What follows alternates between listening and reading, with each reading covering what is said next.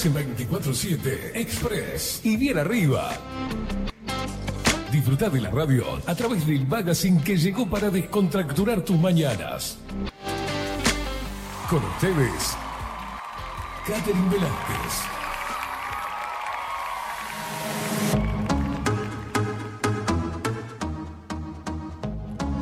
Muy, pero muy buenos días. Bienvenidos a un nuevo programa de 24-7 Express en este jueves 20 de julio de 2023. Eso es. Me escucho bajita. No sé qué me pasa. Ando media sorda, ¿vio?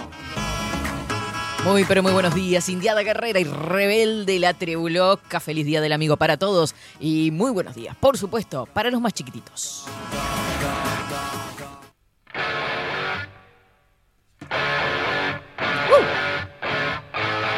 Au.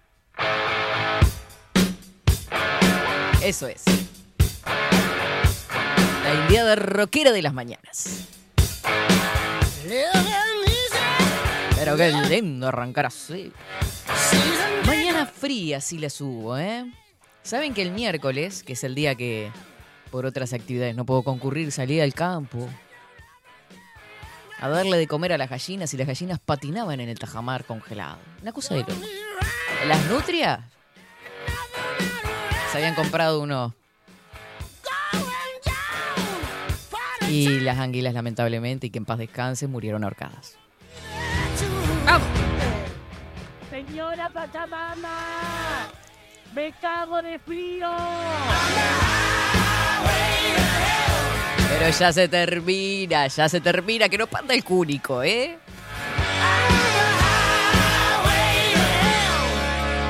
Minutos nada más. Nos viajamos para Inglaterra nuevamente. Porque vamos, en el misterio de la palabra, a hablar de Charles Dickens.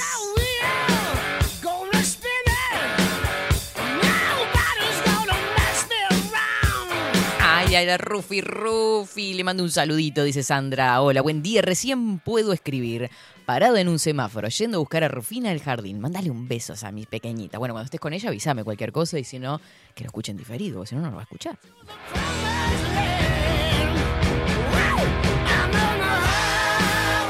Dale, movete. Vamos a darle la buen- los bien, la bienvenida, los buenos días, todos juntos. Y el feliz día, Facu, al vikingo casi. Feliz día, feliz día. ¿Cómo le va? Muy bien, Usted tiene que salir con potencia ahí. Yo Eh. le digo el Facu Vikingo Casina. Le tiene razón. Vamos tiene que decir Facu Vikingo Casina. Buenos, buenos, ¿cómo andamos? Una voz de vikingo. Skull. Parece un, po- un osito cariñosito. Sí, sí, estoy más Anda. cerca, estoy más, más lado. ¿Anda bien? Muy bien, muy bien. ¿Todo en orden? Muy, muy bien. ¿El bir rodado? Eh, ¿Funcionando Sí, correctamente? perfecto, perfecto. Hoy no, no tanto frío. Ayer No tanto frío, es verdad. casi me muero. Ayer, wow, ayer. ¿Llegó con los pantalones congelados como pasó en Chamizo, Florida? ¿Sabe que me he enterado de todo, no? En Eh. Chamizo salió el pantalón acartonado así, estaba Sí. colgado en la cuerda y le el video. pegabas y sonaba. Vi el video. Era, sí, cartón, cartón, puro. Cartón, sí, piedra. ¿A usted le quedó así en la moto? Eh, no, ¿Lo tuvo que, que tirar un baldazo de agua caimada para que se aflojara de la moto? E incluso no ayer, pero eh, un, un día anterior, eh, no me acuerdo, hace ¿El unas martes? semanas, Ah, no, no. un día anterior, martes.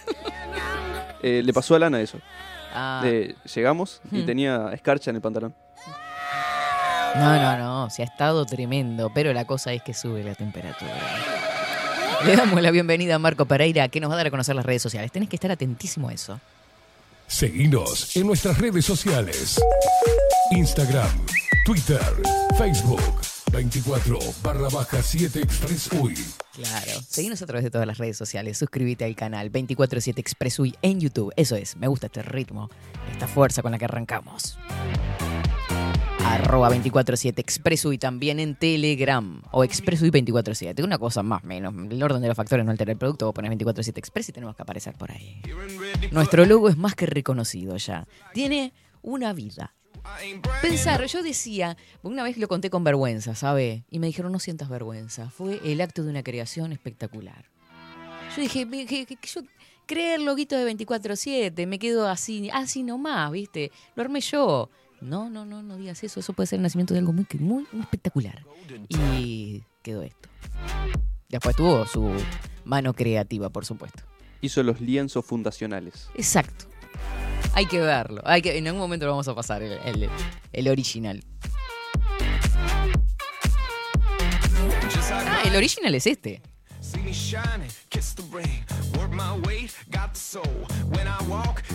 Hay que problemas con esa cámara de momento. Retiro lo dicho, sigamos con el programa, no pasa nada. 10 minutos, 12 minutos nos separan de las 12 del mediodía. Saben que estoy re mal, re angustiada, ¿no? Perdón, pero que- igual si lo muestra de frente se, se ve bien. Ah, tenemos, o sea, como que no se pixela la cámara, como que No, tenemos no, tremenda definition. Tengo problemas de coordinación con el eso. Ah, se le caía el, el café arriba de la compu. Esa fue mi primera creación. Me quedaba todo separadito, ¿vio?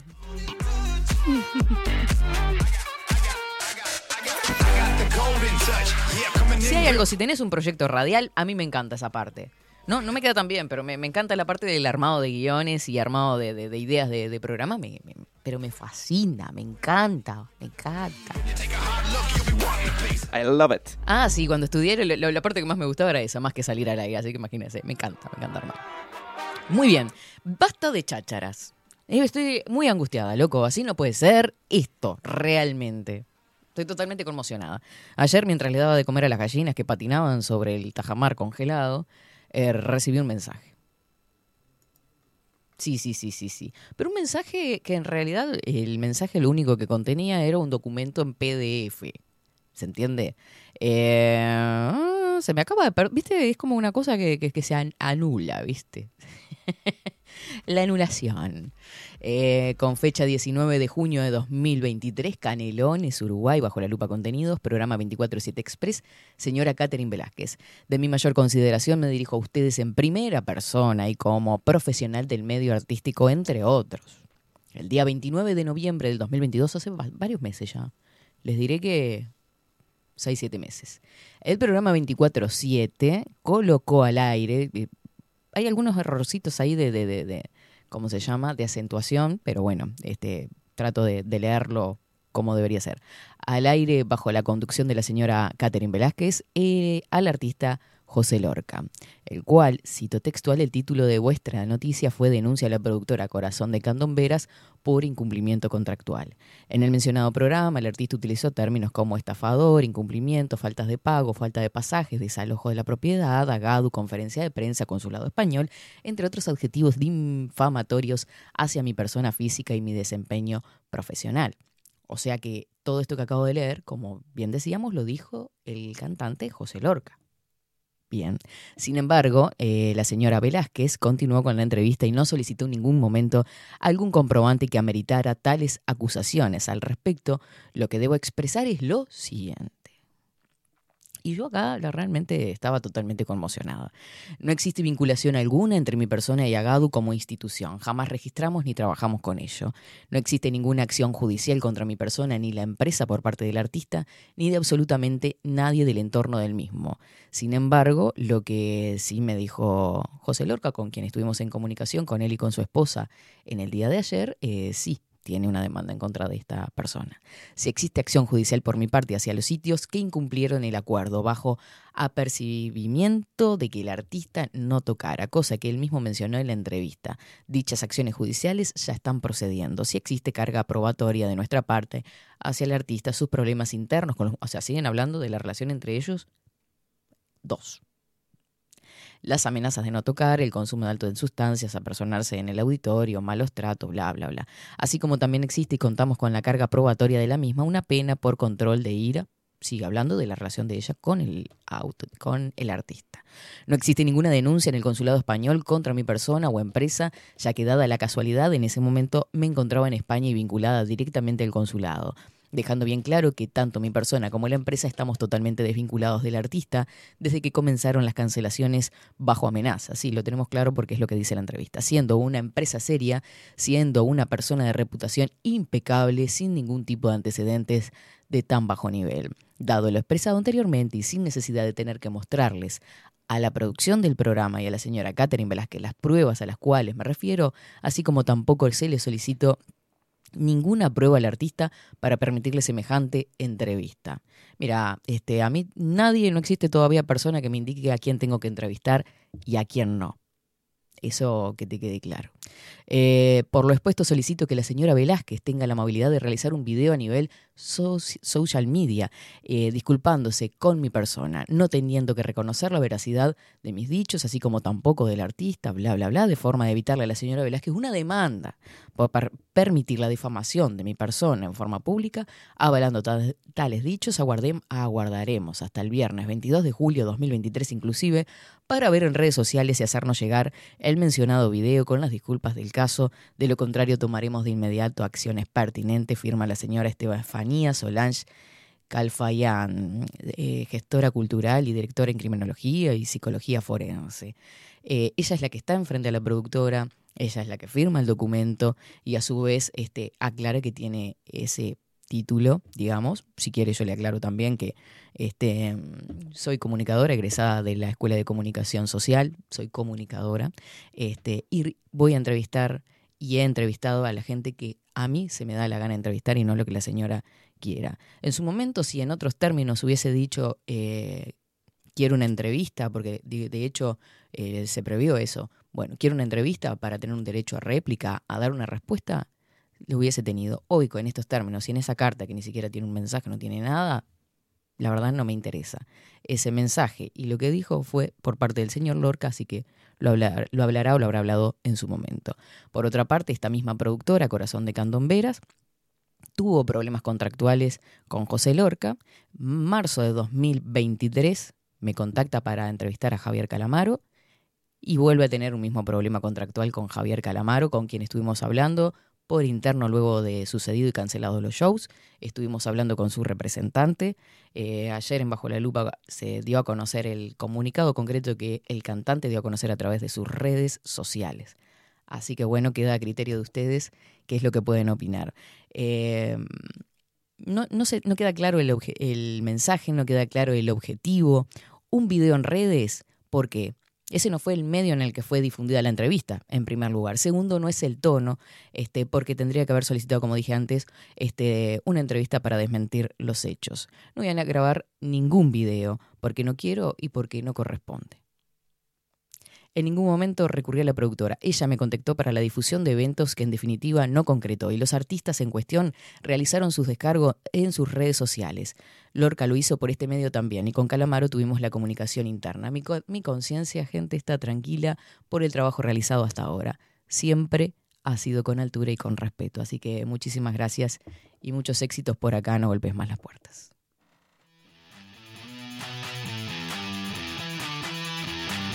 099-471-356, nuestra mensajería de texto por Telegram.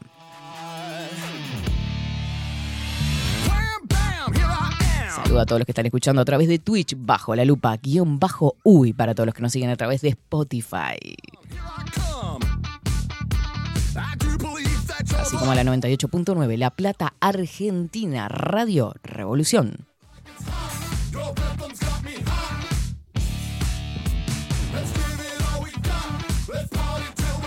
Vamos a Alejandrita por acá que dice buen día, Facu, buen jueves. Para Raquel también feliz día del amigo Facu Expreseros.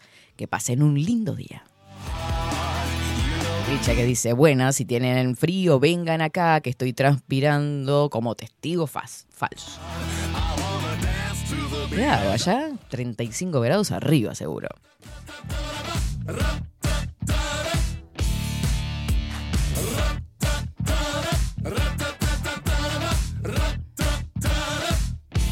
Hoy estoy muy activo, si te interesa está de flor de piel. Bueno. Buenos días, tribu guerrera. Sé que tenés todo en marcha con la amenaza que te hicieron, pero si se complica, avísame que tengo unos juguetes que no he estrenado y unas recetas que quiero probar. ¡Ah, la miércoles! Bromas aparte, feliz día del amigo, dice. Ah, porque este mensaje fue para. Ah, no, sí dice tribu. Eh, ni escribir, ni sabe las fechas. La rayada esta fue el viernes 21.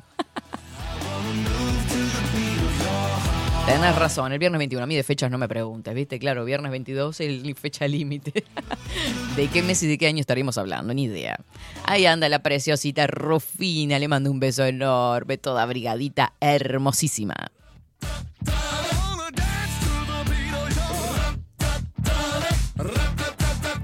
Buen día, Katy, audiencia. Me gustó lo de la bici. Dice, me la alquila de lunes a viernes, es para una cosa. ¿Qué te pasa, Vero? Lunes, miércoles y viernes te la alquilo. Buenos días, mi querida Katherine. Marta, desde Pando, sentada al sol con mi hija Cassandra, esperando escuchar y verte. Bella, te quiero. Beso enorme para las dos. Qué lindo estar sentado al solcito, ¿eh? Un matecito. Y. Hola, buen día. Recién pude escribir. Ah, ya lo leí. Muy buenos días, Katy Facu. Y para toda la indiada rebelde, dice María del Huerto. Aspe, muy buen día, Katy hermosa. Buena jornada de jueves para toda la indiada guerrera. Abrazo a la distancia. Víctor Manuel, buenos días, Katy e Indiada Guerrera. Por acá Coco dice, faltó un camarógrafo. Sí, se durmió, se ve. Eh, el invierno siempre es duro, pero entre el 15 de julio y el 10 de agosto el frío te duele en el pellejo. ¡Ah, la miércoles!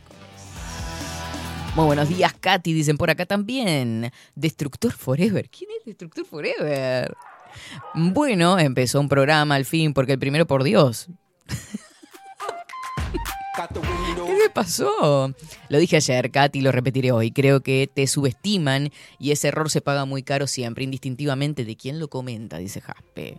Ni idea qué es lo que hacen en sus cabecitas. No. La verdad que no ocupa mi atención en este momento.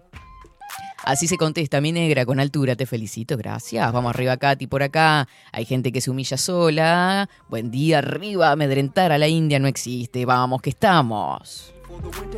Mira qué, qué, qué que tengo acá. ¿eh? Esas candomeras no serán de las que se divertían. Bueno, no sé, viste, no sé. Arriba, Katy, feliz día. Acá escuchando con Maite. Un beso enorme para los dos.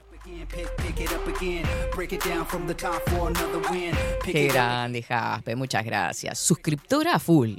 Dice moderada, respetuosa, de una nobleza muy notable hasta que para alguien como yo que está a la distancia, seriedad y responsabilidad sobradas. Eh, no sé de quién está hablando. Dice que se mejor en los que piensan que están donde estás creyendo que no entendés todo lo que conlleva. Arriba, Katy. Muy buenos días, Katy Facu. Buen jueves. Ya nos vamos a ver el informe del tiempo. Eh, acá estamos con 32, térmica 38. O sea, la sensación térmica 38 grados. Ay, qué lindo para estar metido en el agua. Muy buen día, Katy hermosa. Buen día, Facu. Aquí retomando el chat luego de algunos días. Si nos tenés totalmente abandonados, Sebas. Dice, escuchándolo siempre, arriba y fuerza, carajo. Un minutito nos separan de las 12 del mediodía. Vamos con el informe del tiempo.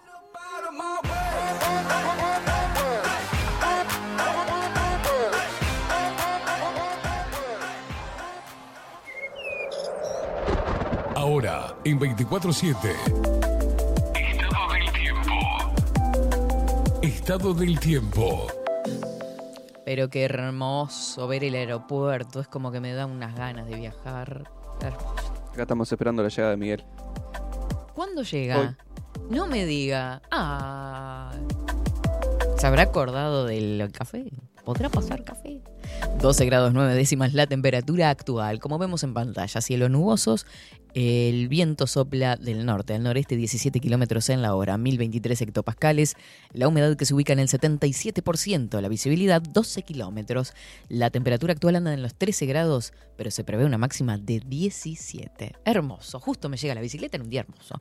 Porque para el viernes 21 de julio, y se termina la temporada de cáncer, solo eso voy a decir, estará nuboso. Nuboso con periodos de algo nuboso y ventoso hacia la tarde, eso sí, con una mínima de 11 grados y una máxima de 24.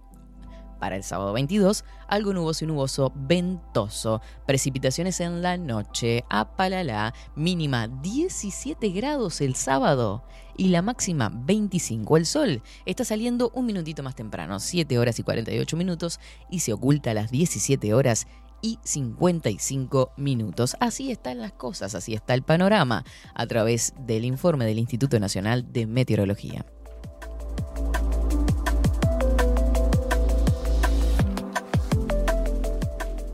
24-7 Express.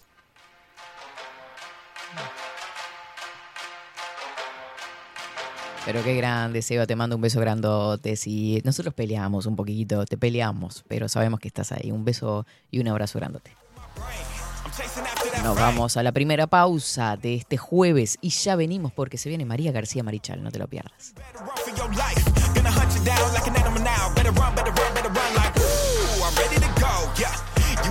Know. I'm feeling my flow. Uh, uh, yeah, it's about to blow. Tearing it up like a savage. Yeah, I'm ready for action. Everyone knows I'm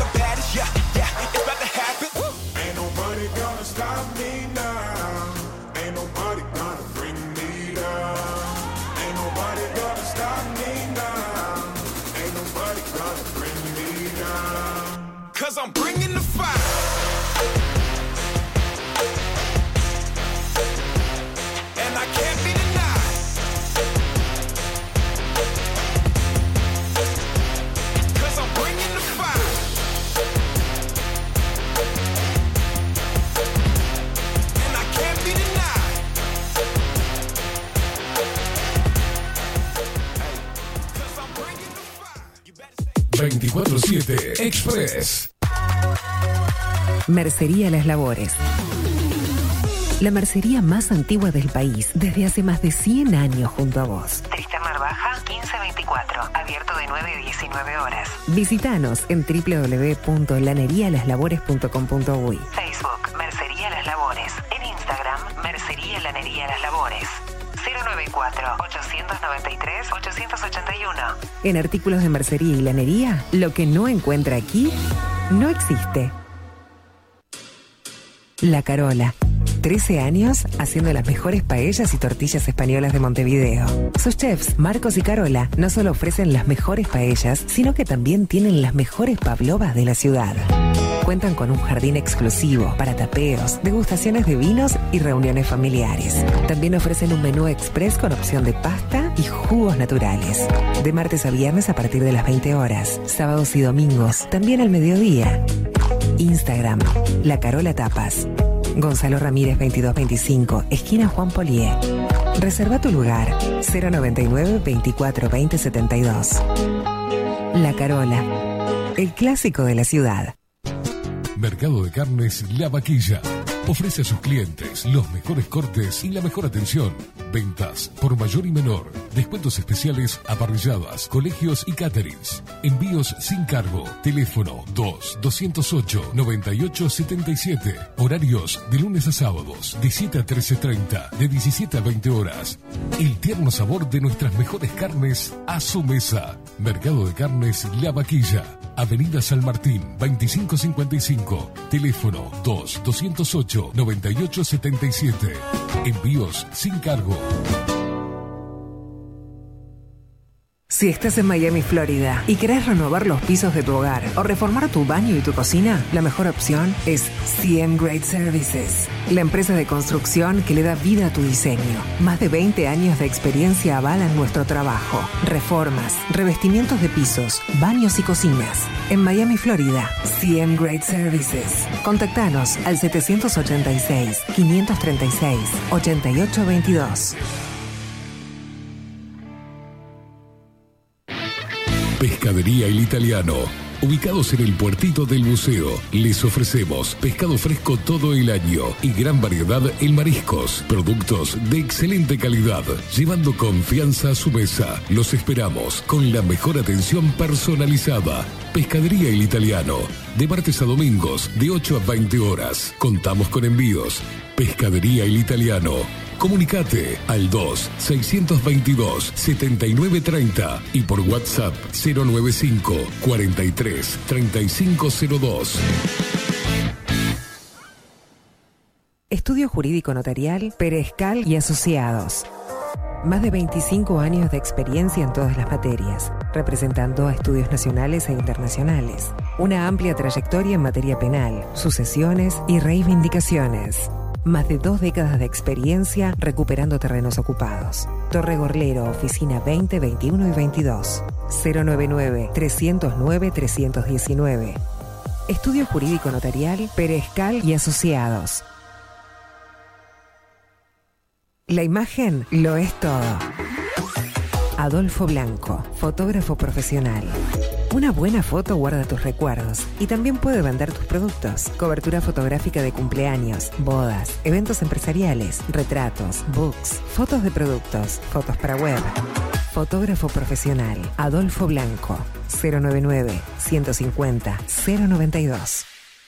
Hola, ¿cómo estás? Mi nombre es Maru Ramírez. Soy locutora profesional desde hace 26 años. Cuando me preguntan, ¿cualquier persona se puede dedicar a la locución? Mi respuesta es bien sencilla. El 20% es la voz y el 80% es lo que vos haces con ella. En los workshops que doy de locución comercial, descubriremos no solo si querés ser parte de este mundo, sino también cómo trabajar de tu voz, cómo organizarte, cómo ejercitar tu voz para una mejor dicción, modulación y respiración. No, no importa que no tengas conocimiento de locución. Lo que importa son las ganas de aprender y descubrir un mundo nuevo que te pueda ayudar a conocer tu voz y una nueva forma laboral. Te espero. Dale, comunicate por WhatsApp al 095-062-082 o por Instagram, arroba marulocutora.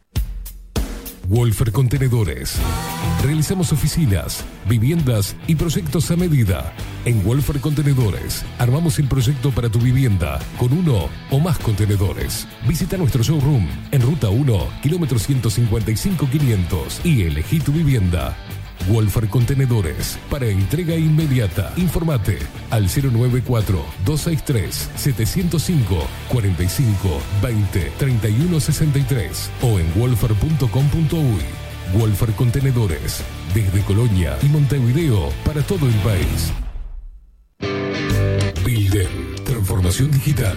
Creamos la estrategia de transformación digital para que tu empresa avance y se adapte a los desafíos de hoy. Desarrollo y posicionamiento web, community management, planes de marketing digital. Builden. Transformación digital. Comunicate al 094 400 060 o escribinos a hola arroba builden.uy. Mostrá tu mejor sonrisa. En Timbo, consultorio odontológico, te ofrecemos la atención y todos los tratamientos necesarios para recuperar tu salud bucal. Reserva tu consulta diagnóstico sin cargo al 099-750-182. Te esperamos en Colonia 1181, oficina 505, esquina Cuareim. Nombrando abajo la lupa, obtendrás un 10% de bonificación. No postergues más la sonrisa que te mereces. Timbo, consultorio odontológico. 099-750-182. Café Jurado, directamente desde la planta hasta su propia taza, siempre garantizando la mejor calidad. Café Jurado, su cuerpo, su intenso sabor y su aroma hacen de nuestro café un placer único. Desde 1912, pasión por el café. Salón Libertad tiene todo lo que te puedas imaginar. El salón más completo del centro. Agencia oficial de timbres notariales, profesionales y judiciales. Paraguay 1344. Teléfono 2-938-33. Grupo Service. Servicio técnico especializado. Huawei, iPhone, Xiaomi. Trabajamos con todas las marcas. Contamos con servicio express. Cambio de pantalla en 30 minutos. Grupo Service. Grupo Service. Reparación de celulares, computadoras y tablets. Encontrarnos en nuestra web gruposervice.com.uy y por WhatsApp 094 389 568. Seguinos en nuestras redes sociales. Instagram, Twitter, Facebook, 24 barra baja 7 Express UI.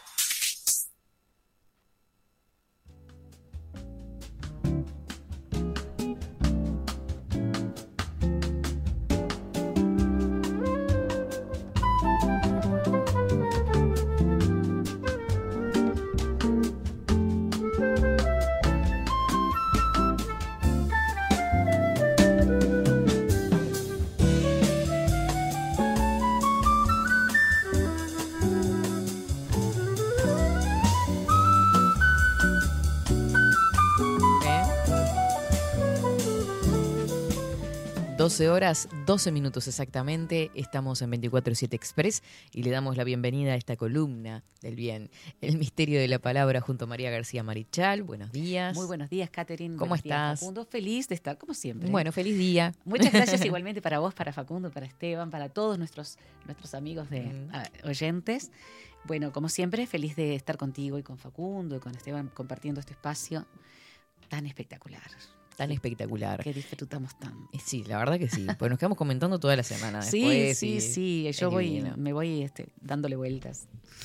Eh, y un autor, nos volvemos para Inglaterra, Sí. porque ya hemos visitado la sociedad inglesa. Sí, la Nos vimos. vamos para el siglo XIX. Exacto. A hablar de qué autor. Vamos a hablar de uno de los más grandes escritores de, en lengua inglesa de todos los tiempos. Y vamos a ver una época de transición después de haber visto a Jane Austen y vam- vamos a, a- a hincarle el diente nada menos que al gigante Charles Dickens. Charles Dickens. Charles Dickens, uno de los más grandes escritores, creo que de la literatura universal, sobre todo por la creación de personajes que son inolvidables y que pintan en, en su, en sus obras la época que él vivió, la Claro. época victoriana. ¿Quién no escuchó hablar alguna vez de David Copperfield? Claro, por o sea, supuesto. ya vayan asociándolo. Por favor. Y además, este, vamos a tener en cuenta de David Copperfield, maravilloso, Mm. Oliver Twist, Oliver. Oliver Twist, Nicholas Nickby, eh, Ebenezer Scrooge Mm, también. y Jacob Marley. Bueno, las historias de dos ciudades. No solamente nos presenta un- una época, sino que nos presenta personajes que son absolutamente adorables. Personajes que han vivido o que viven una vida sumamente difícil en muchos casos, porque él tiene incluso una novela en dos tomos que se llama Tiempos difíciles o Tiempos complicados, depende de la traducción. Sí, claro. Entonces, vamos a observar cómo vivió y cómo lo vio, porque Claro. él lo vivió. Porque él lo vivió y qué Eso- vida difícil. Eso ¿no? lo hablábamos vos y yo en un momento determinado, Mm. y fue realmente una vida muy compleja la que tuvo.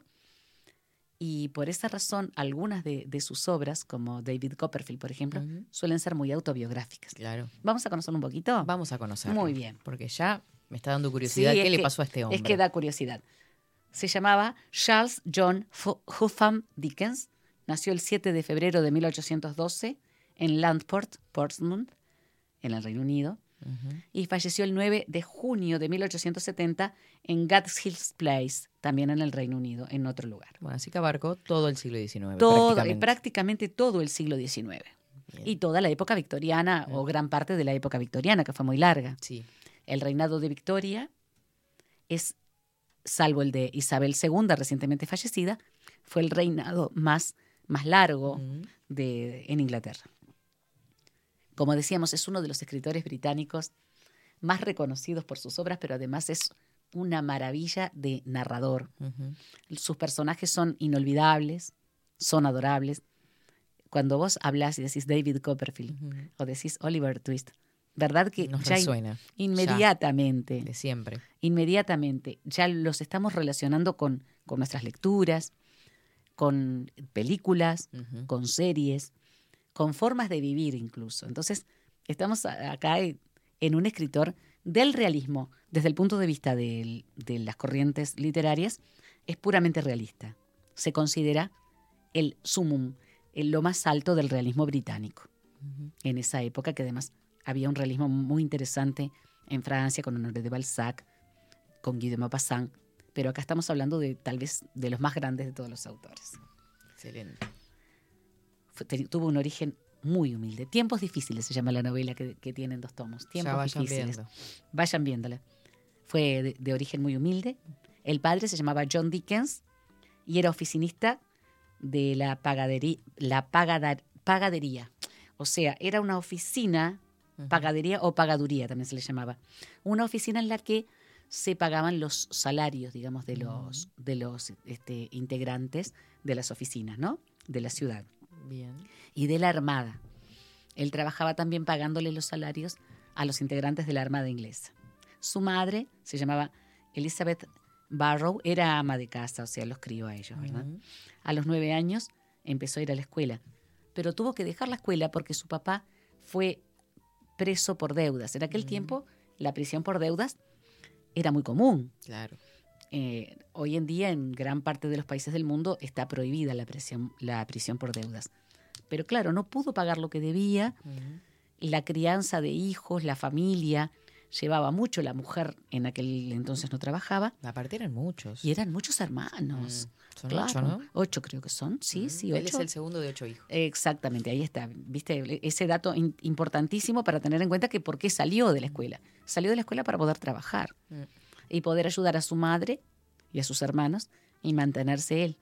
Era muy chiquito cuando Mm. Muy salió de la escuela, muy chiquito. E- e incluso hablábamos esto, ¿no? Piensen en, en sus abuelos, incluso en sus padres o muchos de los que están escuchando, les habrá tocado salir a trabajar, más si están cerca de- de- del campo, ¿no? Este, en chacras vecinas o en el mismo trabajo de campo con la familia. Lo hablábamos antes de empezar justamente la columna. Mm.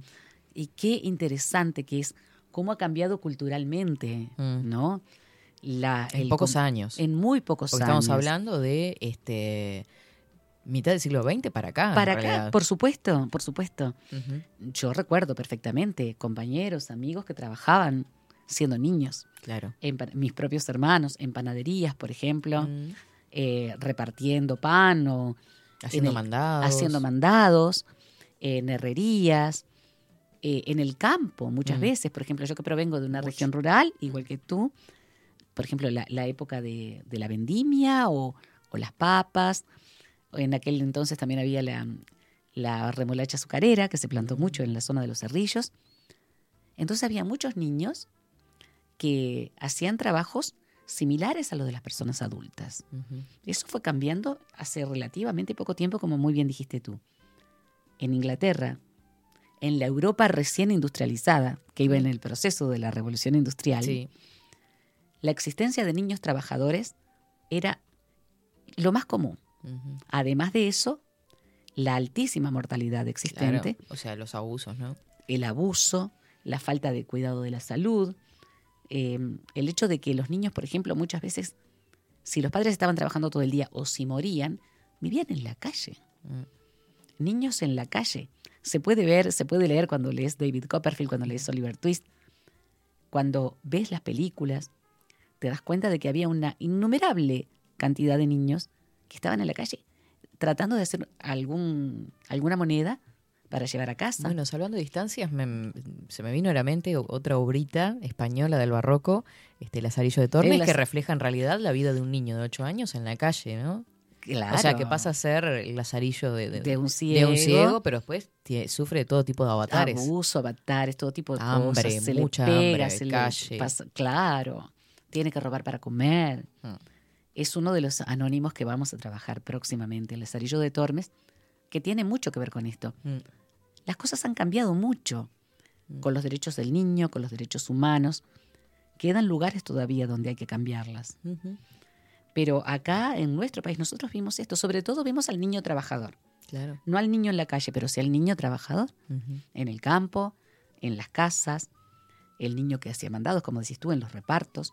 Entonces, vemos que hay una transformación social.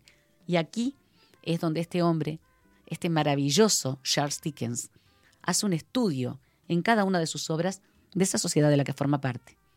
La sociedad inglesa, que como hablábamos recién, Súper rígida, Muy casi estamental. Bueno, estamental en ese momento, justamente. claro, claro, en claro, realidad. claro, y allí en ese momento era absolutamente estamental. Entonces- Monarquías absolutas. Claro, claro, claro. Entonces vamos viendo una realidad en la obra de este autor. Bueno, después que dejó la escuela, entonces trabajó mucho. Primero trabajó en una fábrica de tintes, eso le, le tiñó mucho las manos. Los tintes estaban hechos además con elementos, productos químicos que le hacían mal a la respiración.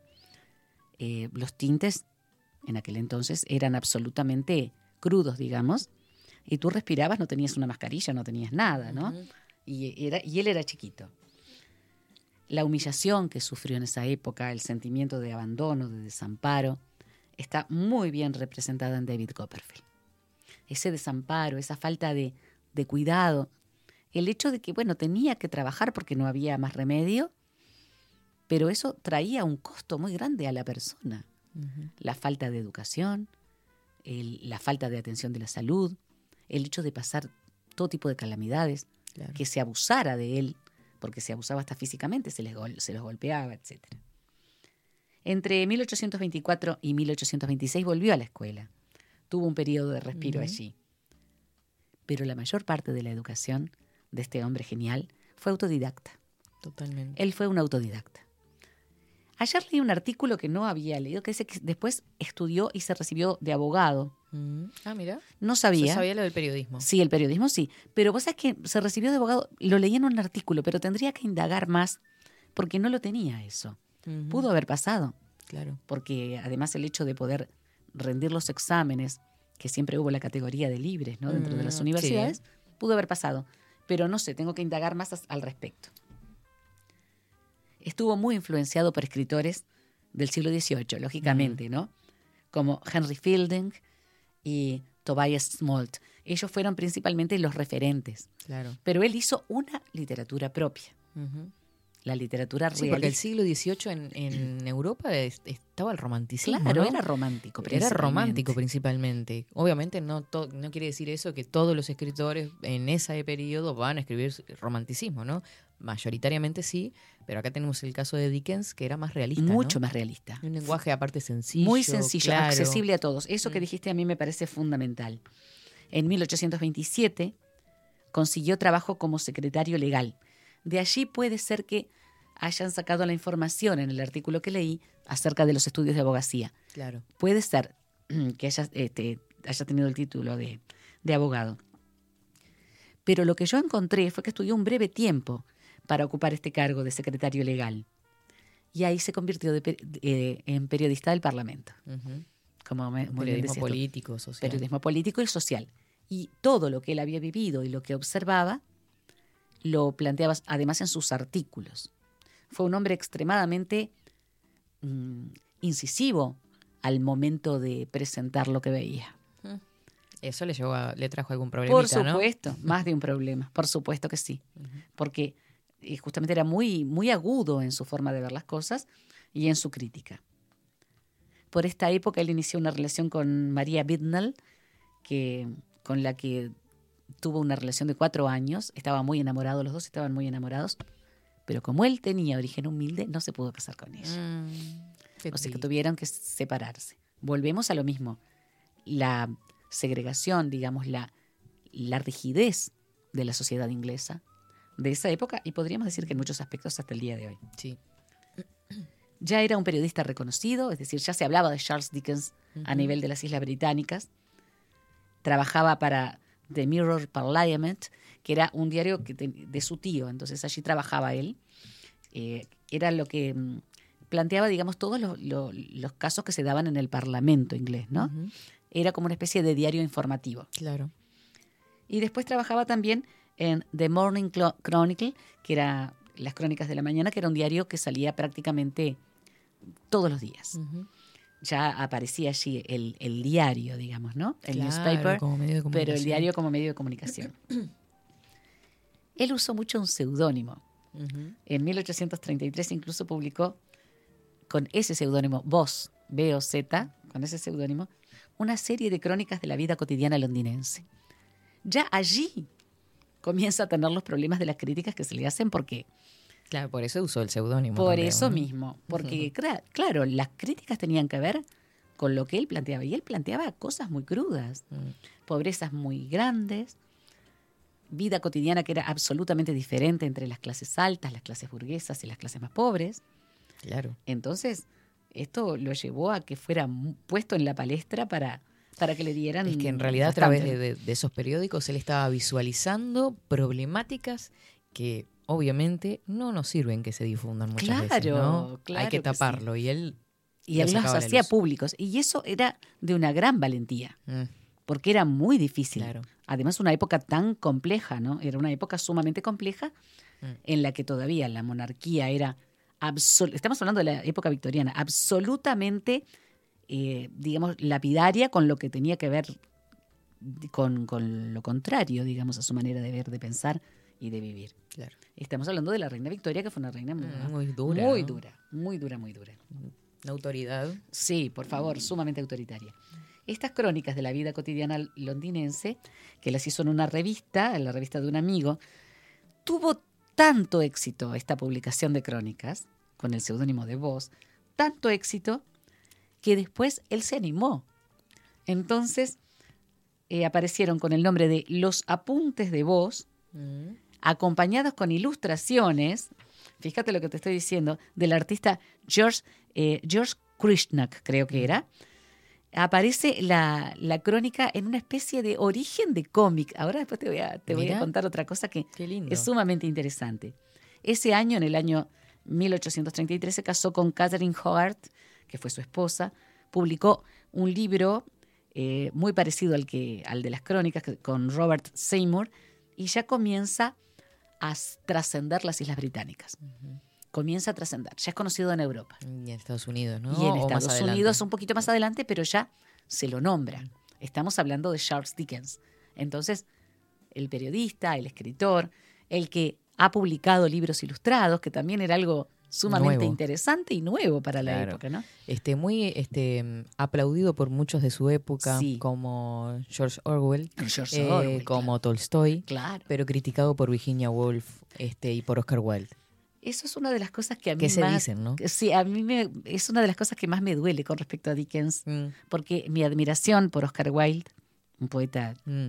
delicioso, y por la, el temperamento fascinante de Virginia Woolf, me hacen sentir este como mal con Mm. Dickens, porque Mm. además eh, fue un grande en la Claro. realidad.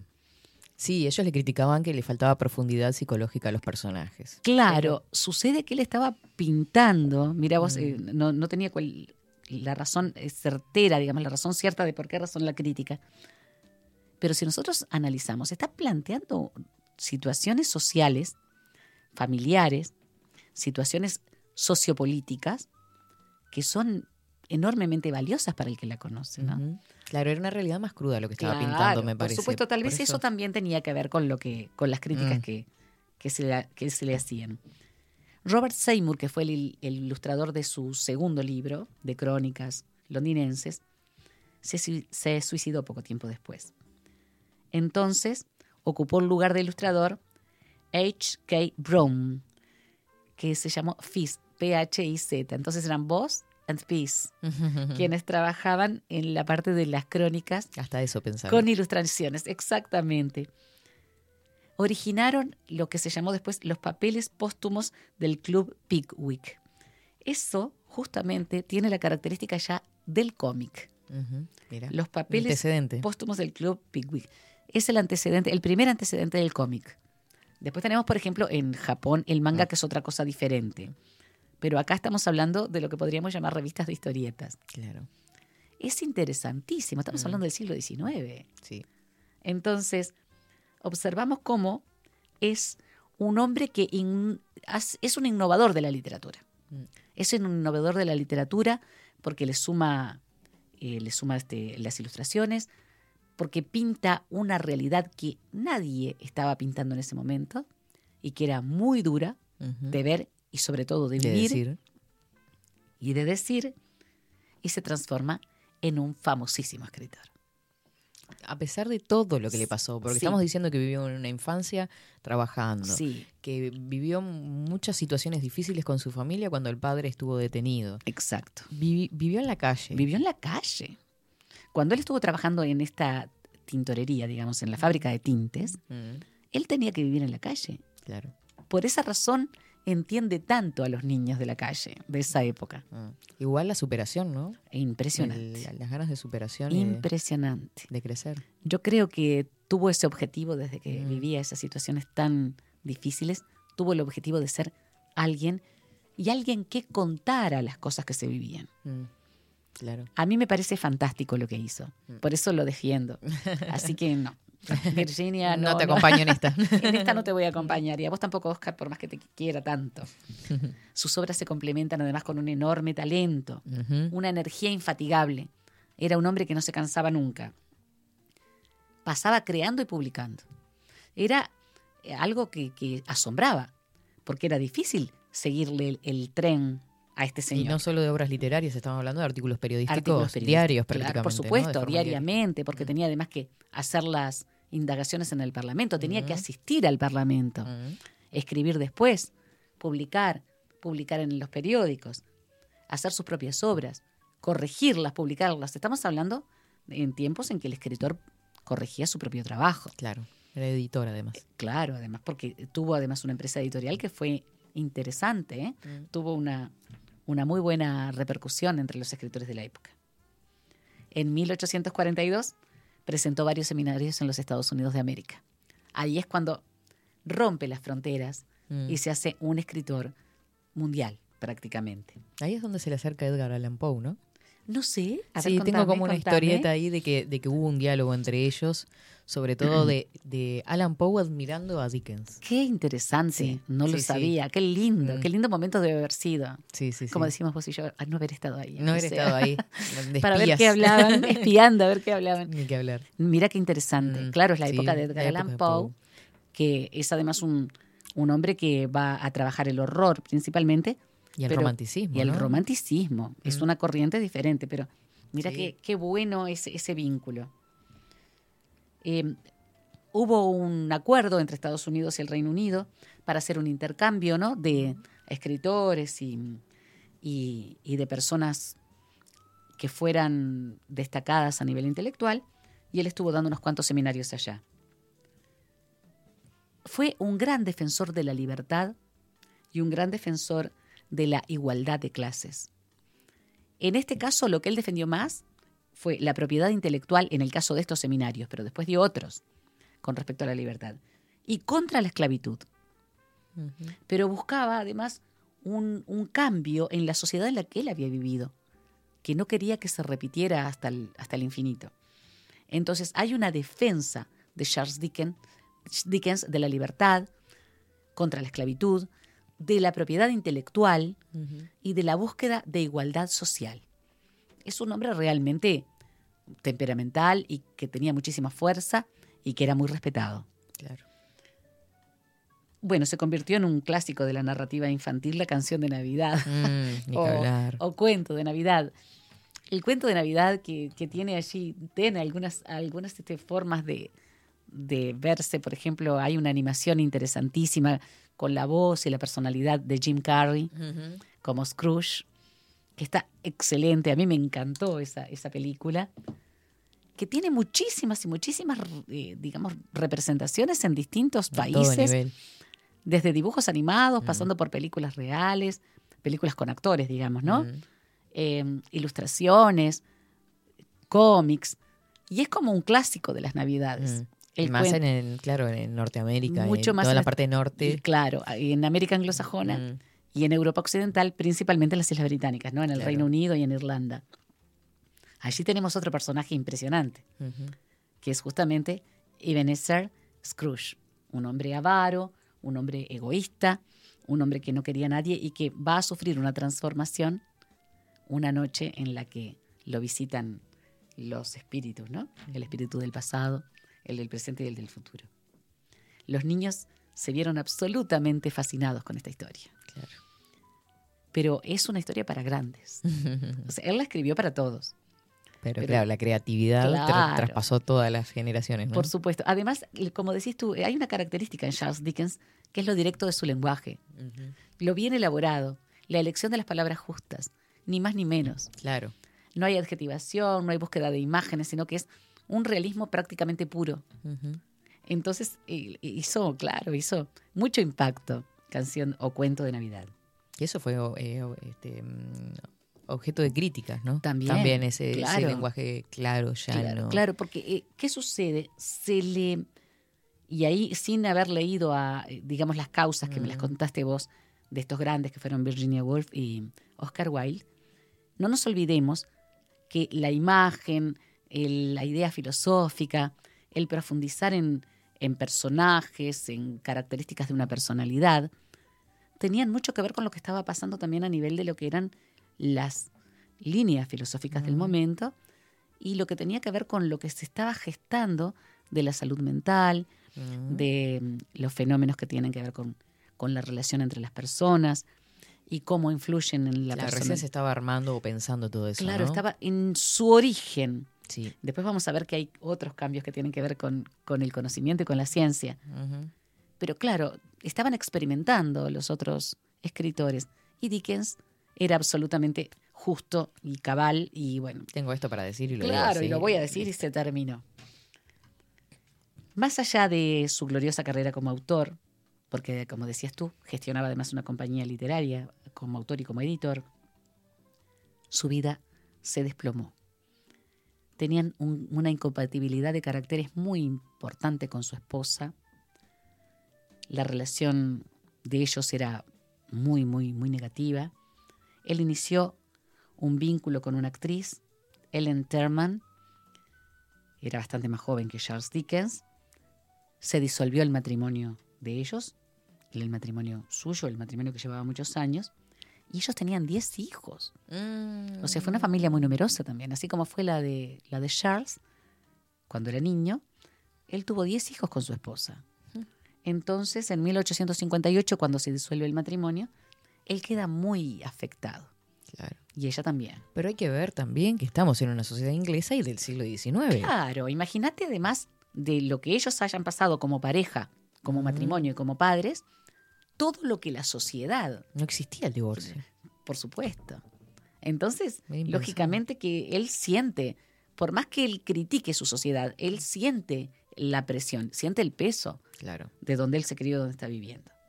Su fama, su celebridad y notoriedad hicieron de él un artista muy valorado en Estados Unidos, en toda Europa y posteriormente en América, por supuesto, ¿no? Fue recibido por la reina Victoria, más allá de que la criticaba bastante, y los aplausos no terminaban cuando leía sus obras. Eran aplausos que se, se tendían en el tiempo. Ya con su salud quebrantada, tuvo un accidente de tren. Sí. Y en ese accidente es Eso cuando... fue tremendo. Terrible, terrible. Se, se, des- se destrozó. Entonces murió el 9 de junio de 1870. Benito Pérez Galdós, en algún momento vamos a tener Mm. que hablar de él, tradujo del francés los papeles del Club Pickwick, que yo recomiendo a nuestros oyentes que los busquen porque son interesantísimos. Esto que es la muestra de una sociedad principalmente londinense, pero de las ciudades inglesas en general, esa muestra de lo cotidiano, no de aquello que leemos en las novelas, Claro.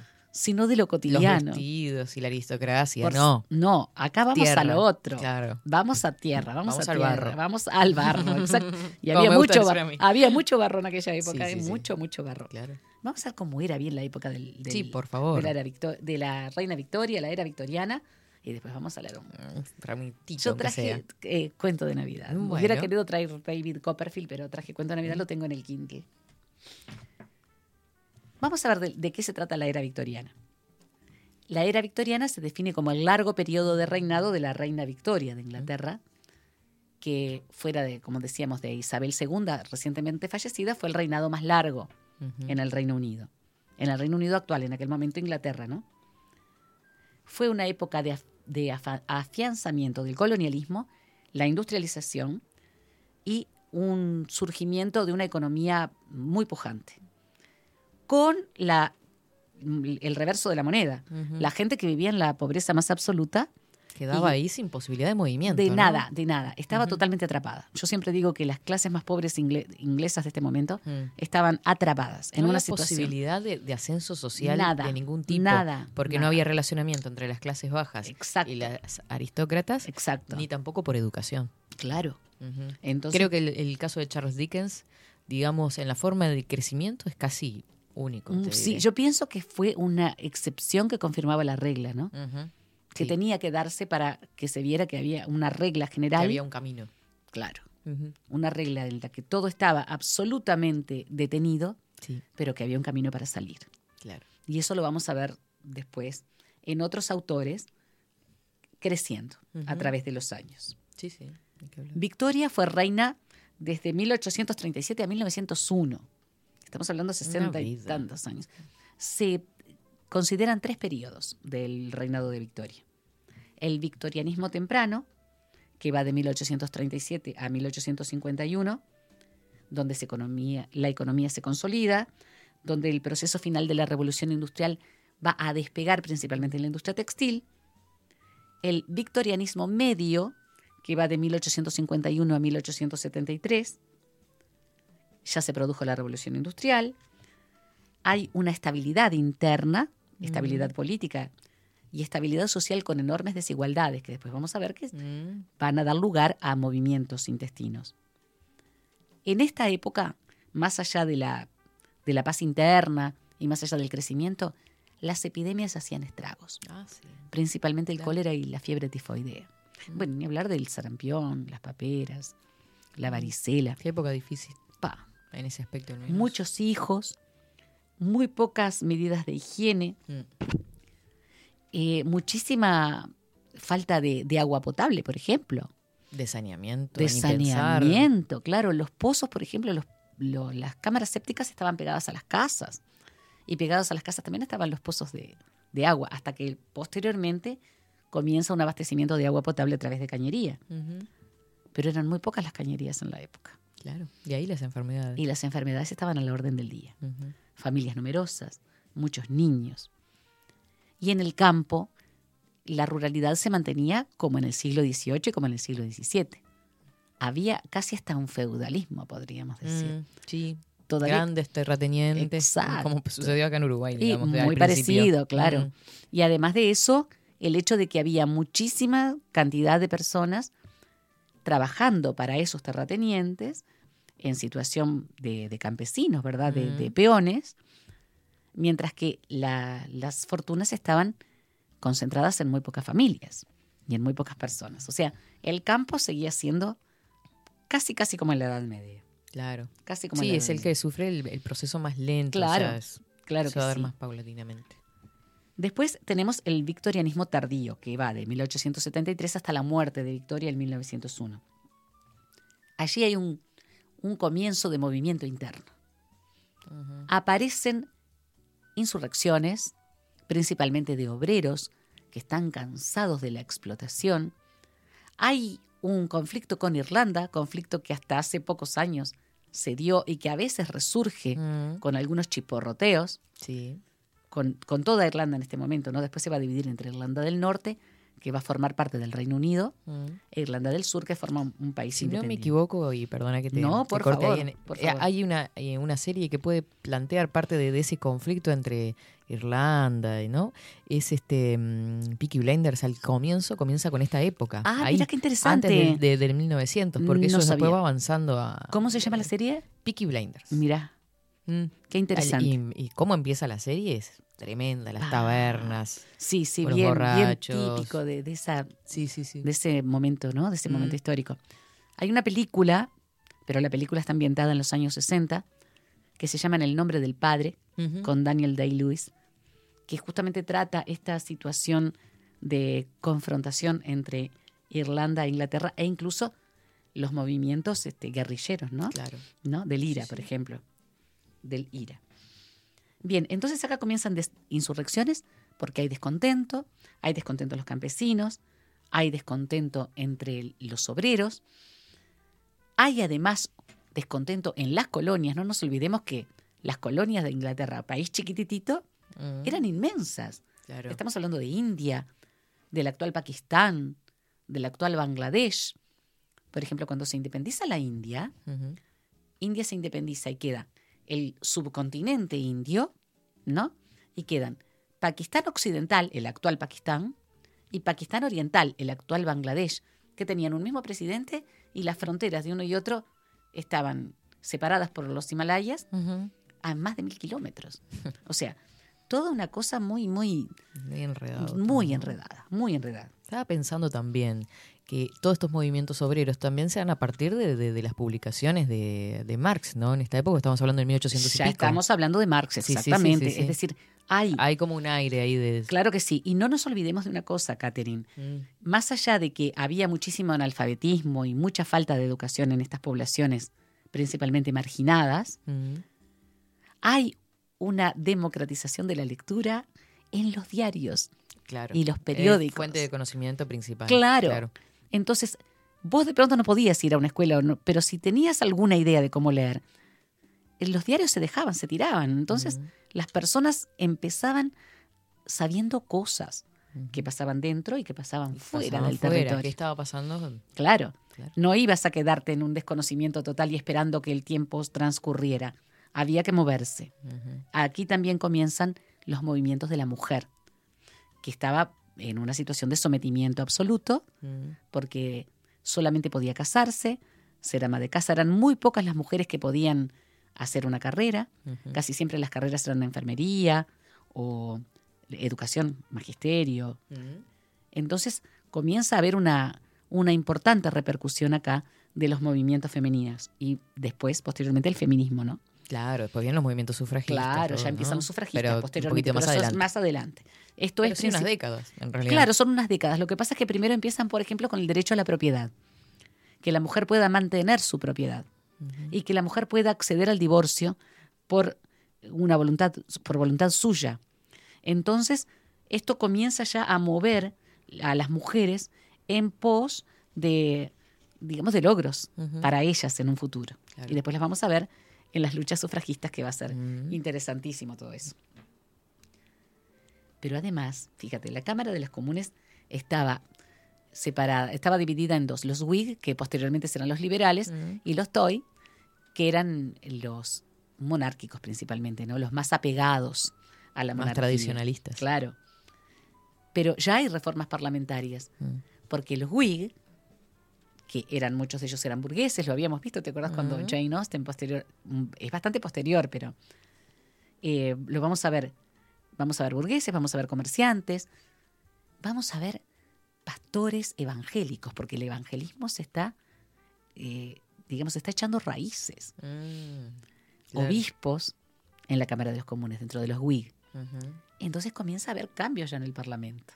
Claro, frente a una monarquía totalmente cerrada y que lo sigue siendo, ¿no? Y que lo sigue siendo, más este, allá de que el rey reina, a pero nivel no religión, gobierna, digo. a nivel de la religión sigue siéndolo. Pero vos fíjate, es también la época del inicio de nuevas formas de ver la vida y el planeta, porque es la época de Charles Darwin Claro. y el origen de las especies, Mm. y, que fue un explorador, un estudioso, y un- recorrió, bueno, estuvo por acá, por supuesto, estuvo por acá por Uruguay, Charles Darwin, estuvo en Maldonado, en Montevideo, estuvo en Los Cerrillos, tenemos, la- tenemos crónicas de que estuvo por allá, así que yo me siento muy orgullosa además Mm. pero recorrió el mundo viendo especies y la evolución, o sea, la evolución de las mismas. Rompió con la idea de la creación para fundamentar la evolución. La evolución del hombre. Claro, la evolución de las especies es la evolución del humano. Mm. Entonces vos imagínate qué, qué poderoso cambio a nivel del conocimiento.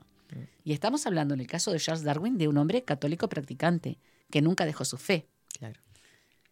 Es decir, hay... Más creíble era para esa época para la Claro, mayoría. Por supuesto. Vos imagínate que estamos hablando de una efervescencia No, no, es tremendo. enorme. También Charles Lyell, que fue también otro pensador que, que hablaba de que había habido una evolución en las especies y en, y en el humano.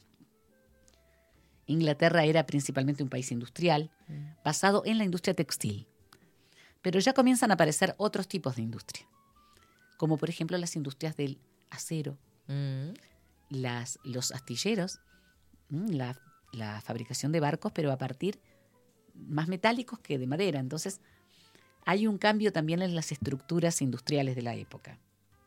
Si observamos la sociedad como lo veníamos haciendo, además de la fuerte estamentación de las clases, había valores morales que eran absolutamente no cumplidos, ¿no? Pero que eran absolutamente eh, básicos para la población Claro. Incuestionable. incuestionables, no se podían cuestionar. Por ejemplo, eh, y estaban radicalizados en, en- en justamente en aquellos que no querían las libertades. Siempre pasa, Catherine. Hay una ambivalencia. Cuando los valores cambian para liberarse por un lado, se radicalizan por el otro en aquellos que no quieren nuevos aires, digamos, dentro de los valores, ¿no? Entonces, en la vida real, las debilidades humanas eran las de siempre pero lo que se decía y lo que se mostraba era imposible de ser criticado. Entonces, moralismo, la familia, aunque dentro de la familia pasara lo que fuere. De puertas adentro. De puertas adentro todo tipo de cosas, abusos, infidelidades, pero había que mostrar la idea de la imagen, de lo que se muestra hacia afuera. Sometimiento de la mujer, castigo de la homosexualidad, con cárcel y trabajos forzados. Si estamos hablando de situaciones terribles, le pasó a Oscar Wilde. Mm. Muy duro. Ni que hablar. La prostitución era una actividad sumamente común en Londres y en las ciudades más importantes de Inglaterra. Había niñas, niñas prostituyéndose. Hay una foto muy conocida, que es de una niña de 11 años, Mary, no me acuerdo el, el apellido, 11 años, prostituta, embarazada de cuatro meses. Mm, O sea, la niñez estaba totalmente desprotegida. claro. La prostitución infantil de niñas y de varones era muy común. ¿Viste cómo hay una, un anverso y un reverso de la moneda? No, ¿no? tremendo. Terribles. Por supuesto, eh, hay una migración constante de- del campo hacia la ciudad, buscando trabajo en las fábricas. El campo es muy productivo, pero no nos olvidemos que la mayor parte de la población estaba trabajando como empleada De los terratenientes. Claro, no es que la trabajaran para sí. Claro, y además de eso tenemos un gran problema, el problema de las familias muy numerosas, que determina la migración de los más jóvenes o de los hombres de la familia buscando trabajo en la ciudad. Entonces, hay todo un cambio social al final del victorianismo, del reinado de la, de la reina Victoria. Los niños eran muchos, como hablábamos contigo hoy. Mm. El trabajo infantil estaba a la orden del día. Cuando aparece Oliver Twist, de Charles Dickens, en 1838, Charles Dickens, fue un golpe de realidad. Algunos escritores dicen que fue un jarro de agua fría para la sociedad inglesa. Claro. Porque Oliver Twist habla de la parte más cruda de la niñez en la calle, de, la, ni- de la niñez que trabaja, de la situación deplorable en la que viven muchísimos niños. Entonces, estos niños que pasaban gran parte del día trabajando, otros que pasaban en la calle tratando de hacer alguna changuita, digamos, como llevar, hacer un mandado, llevar un recado, eh, llevar alguna cosa de un lugar para otro, para tener una moneda para llevar a la casa o para comer ellos, hace justamente que eh, la obra de Dickens, Oliver Twist, sea un golpe. Fue como un mazazo, porque mostraba lo que no se quería ver o lo que no se quería reconocer Claro. que me parece que es importantísimo tener en cuenta eso, lo que no se quiere reconocer. ¿Qué te parece si leemos un poquito? Yo traje cuento de Navidad. Bueno. ¿Te parece? Vamos, que vamos lea con un cuento de? Navidad. Cuento de Navidad. Eso, eso que es estupendo. Tan clásico y- Tan clásico. A mí me encanta la película que, animada que tiene mm, justamente a Jim Carrey Mm, como la voz y como, bueno, la, la representación, ¿no? Claro. de Scrooge. Prefacio. Con este fantasmal librito he procurado despertar al espíritu de una idea sin que provocara en mis lectores malestar consigo mismos, con los otros, con la temporada ni conmigo. Ojalá encante sus hogares y nadie sienta deseos de verle desaparecer. Su fiel amigo y servidor, diciembre de 1843, Charles Dickens. Mm, Primera estrofa. El fantasma de Marley. Marley estaba muerto. Eso para empezar. No cabe la menor duda al respecto. El clérigo, el funcionario, el propietario de la funeraria y el que presidió el duelo habían firmado el acta de su enterramiento. También Scrooge había firmado, y la firma de Scrooge, de reconocida solvencia en el mundo mercantil, tenía valor en cualquier papel donde apareciera. El viejo Morley estaba tan muerto como el clavo de una puerta. Atención, no pretendo decir que yo sepa lo que hay de especialmente muerto en el clavo de una puerta. Yo más bien me había inclinado a considerar el clavo de un ataúd como el más muerto de todos los artículos de ferretería. Pero en el símil se contiene el buen juicio de nuestros ancestros, y no serán mis manos impías las que lo alteren. Por consiguiente, permítaseme repetir enfáticamente que Marley estaba tan muerto como el clavo de una puerta. ¿Sabía Scrooge que estaba muerto? Claro que sí. ¿Cómo no iba a saberlo? Scrooge y él habían sido socios durante no sé cuántos años. Scrooge fue su único albacea testamentario, su, su único administrador, su único asignatario, su único heredero residual, su único amigo y el único que llevó el luto por él. Y ni siquiera Scrooge quedó terriblemente afectado por el luctuoso suceso. Siguió siendo un excelente hombre de negocios, el mismísimo día del funeral, que fue solemnizado por el aprecio de ganga. La mención del funeral de Marley me hace retroceder al punto en que empecé. No cabe duda de que Marley estaba muerto. Es preciso comprenderlo con toda claridad, pues de otro modo no habría nada prodigioso en la historia que voy a relatar.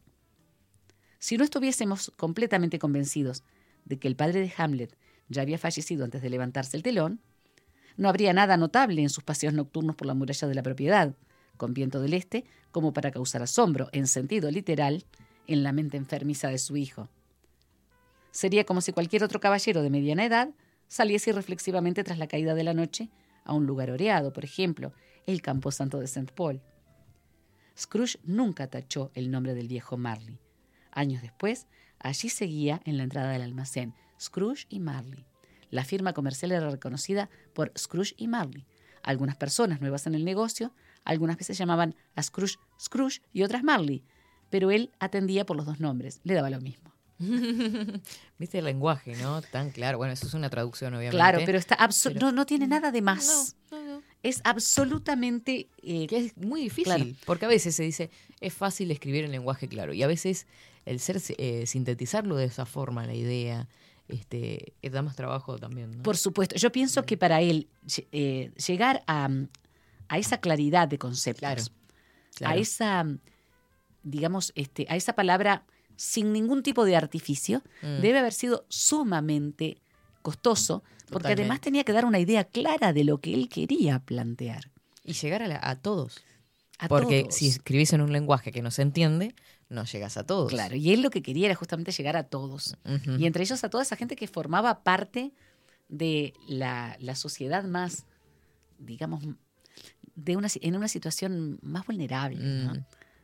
En donde él vivía. Realmente un grande Charles Dickens. La verdad que sí. Un La verdad que sí. gigante, Un gigante de la lengua inglesa y yo creo que de la literatura universal toda. Y me encanta ese poder de, de- de- de fuerza para Sí, superarse. Claro. De esa Para superación mí eso, personal. ah, siempre fue un ejemplo. Mm. Un ejemplo a seguir. Podés vivir cosas terribles, pero si vos te pones un objetivo Mm. e intentás educarte, así sea con las posibilidades que tengas, ¿no? Mm, En esta época estamos hablando de muchos autodidactas. claro. Siempre la educación formal es mucho mejor, pero no podés, bueno, formate de la mejor manera que puedas en la situación en la que estés. Él llegó, llegó a ser uno de los más grandes escritores, de los más reconocidos en la historia de la literatura universal. Ni que hablar que sí. Muchísimas gracias por traerlo. No, es un placer para mí traer a Charles Dickens, un grande, y estar contigo Mm. charlando al respecto y con esta audiencia encantadora que, Sí, que nos aparte sigue. están escribiendo y comentando por acá de, de todo un poco. Qué precioso. Les mandamos un beso grandote. A todos. Y muchísimas gracias a ti. Buen fin de semana. Para ti también y para todos ustedes. Nos encontramos la próxima. Dicen por acá, chicas, hagan audiolibros. Qué Ay, preciosas. Qué lindo. Lo he, lo he pensado. ¿Sabes que sí, no? Estaría muy bueno. Sí. Mm, tú y yo. Que- dejamos. Sí, Esto aquí. fue El misterio de la palabra junto a María García Marichal.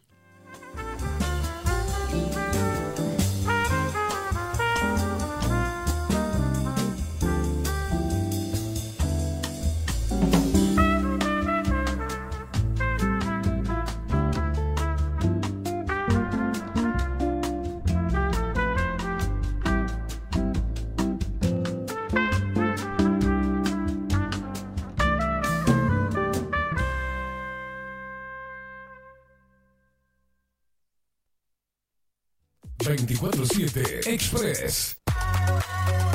Mercería Las Labores.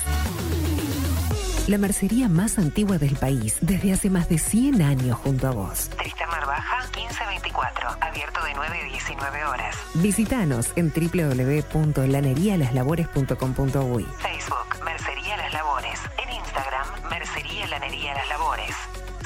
094-893-881. En artículos de mercería y lanería, lo que no encuentra aquí no existe. La Carola. 13 años haciendo las mejores paellas y tortillas españolas de Montevideo. Sus chefs, Marcos y Carola, no solo ofrecen las mejores paellas, sino que también tienen las mejores pavlovas de la ciudad. Cuentan con un jardín exclusivo para tapeos, degustaciones de vinos y reuniones familiares. También ofrecen un menú express con opción de pasta y jugos naturales. De martes a viernes a partir de las 20 horas, sábados y domingos, también al mediodía. Instagram, La Carola Tapas. Gonzalo Ramírez 2225, esquina Juan Polié.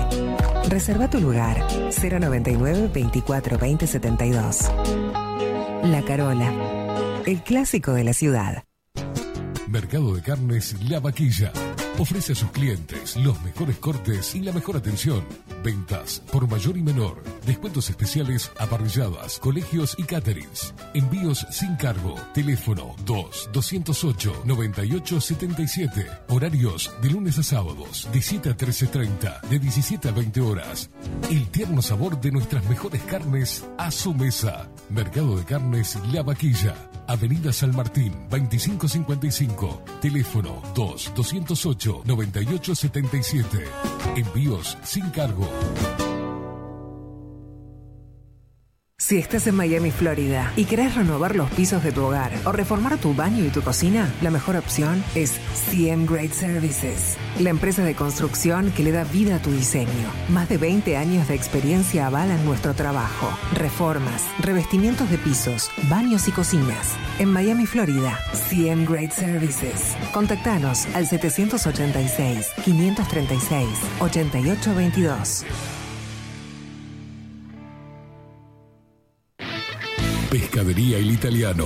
Ubicados en el puertito del buceo, les ofrecemos pescado fresco todo el año y gran variedad en mariscos, productos de excelente calidad, llevando confianza a su mesa. Los esperamos con la mejor atención personalizada. Pescadería El Italiano, de martes a domingos, de 8 a 20 horas. Contamos con envíos.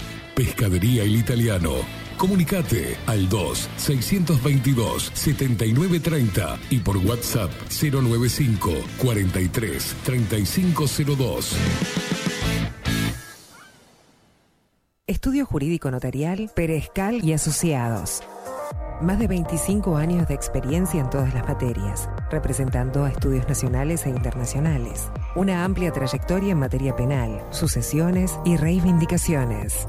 Más de dos décadas de experiencia recuperando terrenos ocupados. Torre Gorlero, oficina 20, 21 y 22. 099-309-319. Estudio Jurídico Notarial, Perezcal y Asociados. La imagen lo es todo.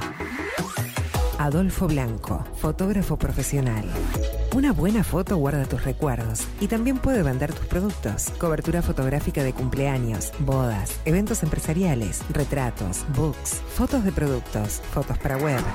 Fotógrafo profesional, Adolfo Blanco, 099 150 092.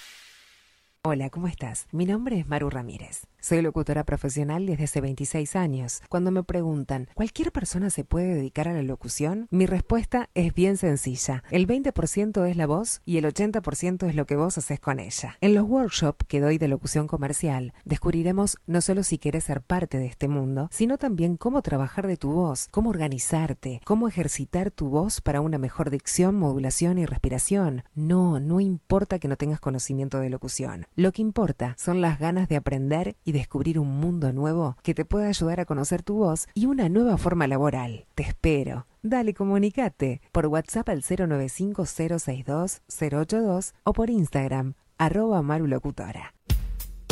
Wolfer Contenedores. Realizamos oficinas, viviendas y proyectos a medida. En Wolfer Contenedores armamos el proyecto para tu vivienda con uno o más contenedores. Visita nuestro showroom en Ruta 1, kilómetro 155-500 y elegí tu vivienda.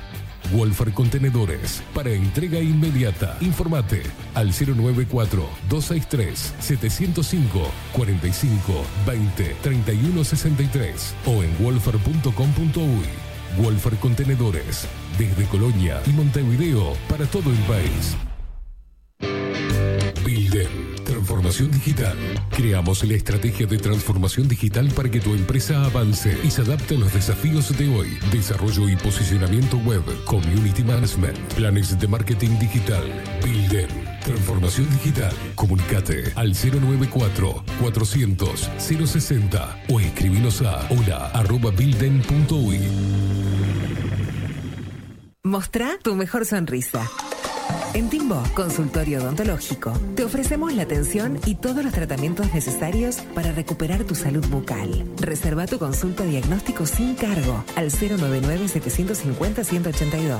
Te esperamos en Colonia 1181, oficina 505, esquina Cuareim. Nombrando a Bajo la Lupa, obtendrás un 10% de bonificación. No postergues más la sonrisa que te mereces. Timbo, consultorio odontológico. 099-750-182.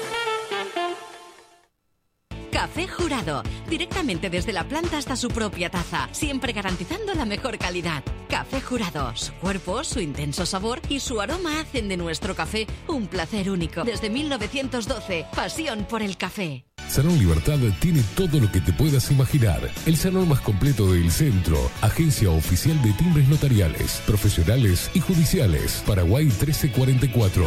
Teléfono 2 900 3833. Grupo Service. Servicio técnico especializado. Huawei, iPhone, Xiaomi. Trabajamos con todas las marcas. Contamos con servicio express. Cambio de pantalla en 30 minutos. Grupo Service. Grupo Service. Reparación de celulares, computadoras y tablets. Encontrarnos en nuestra web gruposervice.com.uy y por WhatsApp 094 389 568. Seguinos en nuestras redes sociales. Instagram, Twitter, Facebook, 24 barra baja 7 Express UI.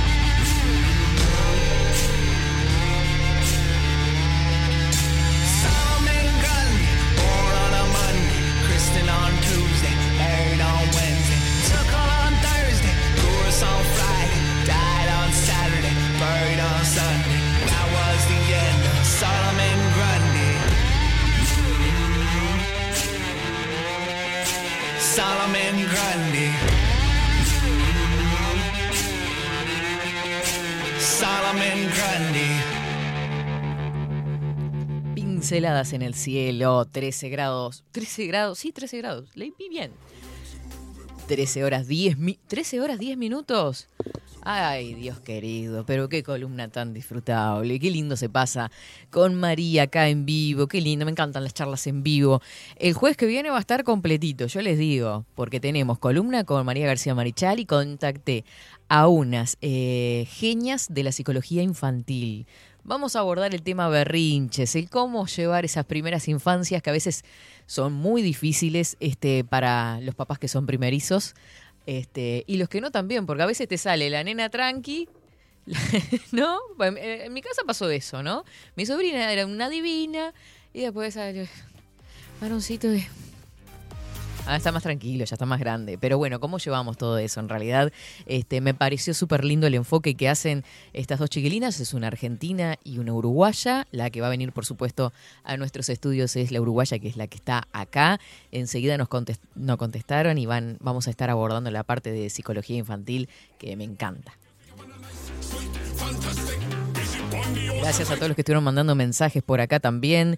Eh, dice la reina Victoria, una persona muy piadosa durante su reinado. Inglaterra llevó adelante el neocolonialismo eh, piadosamente, hizo grandes carnicerías tanto en la India como en África. Buena gente esa monarquía. Dice, de seguro recordará que no los indios, no los africanos eran considerados seres humanos de la misma categoría, etcétera, etcétera. Agrega Jaspe. Silvia que nos proponía lo de audiolibros. Eh, qué deleite escucharlas. Muchas gracias, gracias. Qué columna atrapante de inicio a fin, dice Coco. Pero qué energía tan linda. Ha llegado la chivita. La India tiene chivita. Ojo al gole. Ay, mamita querida. Sal de ahí, chivita, chivita. Dale ahí, chivita, chivita. Qué lindo volver a la bici. Me encanta. Raquel dice gracias por este espacio, tal como le lo cuentas, lo describes, nos trasladas a un escenario que nos atrapa. Qué hermoso escucharlas, qué lindo mensaje Raquel. Claudita anda por acá, Claudia dice, buen día Katy Facundo, no les pude escribir antes, pero los estoy escuchando. Bueno, un beso grande, Claudia, estás disculpada. Hoy es el cumpleaños de Paulita y me olvidé. Y esto es horrible, espantoso lo que acabo de hacer porque estoy hace tres horas hablando de todo un poco, menos de que es el cumple de Paulita, así que te mando un beso grandote. Otra canceriana, entra dentro del grupo cáncer, ¿no? Que somos, un, unos cuantos, ¿eh? Dice, buen día, Katy Facu, María, por acá les dejo un beso y feliz día del amigo. Lo mismo para vos. Dice, los escucho más tarde que me voy a aprontar las cosas para celebrar mi cumple. Qué lindo eso, me encanta, me encanta. Es como una adrenalina preciosa.